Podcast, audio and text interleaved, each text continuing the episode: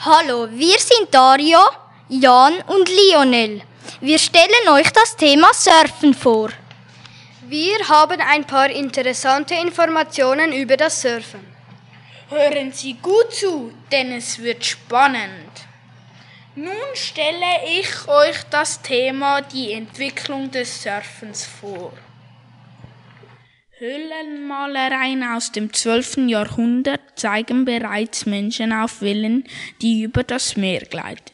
Im Zuge ihrer Seefahrt brachten die Polynesier das Surfen ca. 1720 nach Hawaii und sorgten so für die Ausbreitung dieses Sports. Der europäische Captain James Cook, der vor rund 300 Jahren die Meere besegelt hat, hat das Surfen in Hawaii entdeckt. Der wohl berühmteste Surfer war Duke Kahanamoku, der 1890 geboren wurde. Er war ein hervorragender Schwimmer und einer der besten Surfer der Insel. 1912 nahm er an den Olympischen Spielen in Stockholm im Schwimmen teil und gewann den 100 Meter Freistil. Berühmt wurde er aber als Surfer. Jetzt kommt das tolle Lied Waka Waka von Shakira. Hallo, wir sind wieder da und erzählen euch, aus was ein Surfbrett überhaupt entsteht. Das Surfbrett basiert auf einem Stück Schaumstoff, das geformt und dann mit Glasfaser und Harz beschichtet wird. Danach muss es geschliffen werden. Dann bleiben noch die Flossen, der Leinenstecker und das Auftragen eines Topcoats.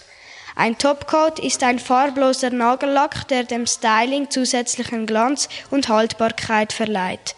Am Schluss wird das Brett poliert. Jetzt kommt das Unterthema, wo eignet es sich gut zum Surfen lernen? Man kann in Fuerteventura in Portugal gut surfen, weil es dort sehr gute Wellen hat.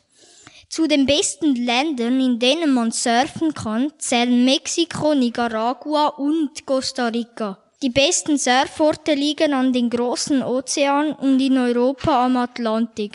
Das Line-up ist der Ort, wo Surfer auf Wellen warten. Nämlich, was ist das Gefährlichste am Surfen? Das Surfbrett sieht für die Haie wie Robben aus. Darum greifen sie an und verletzen die Surfer. Doch die größte Gefahr ist tatsächlich dort, wo man sie am wenigsten erwartet. Unter Wasser.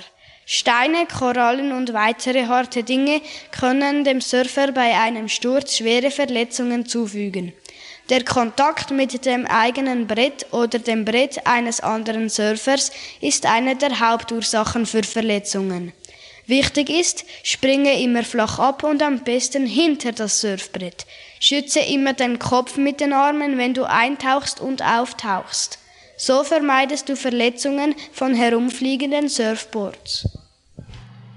Jetzt kommt der Bericht über den bekanntesten Surfer der Welt.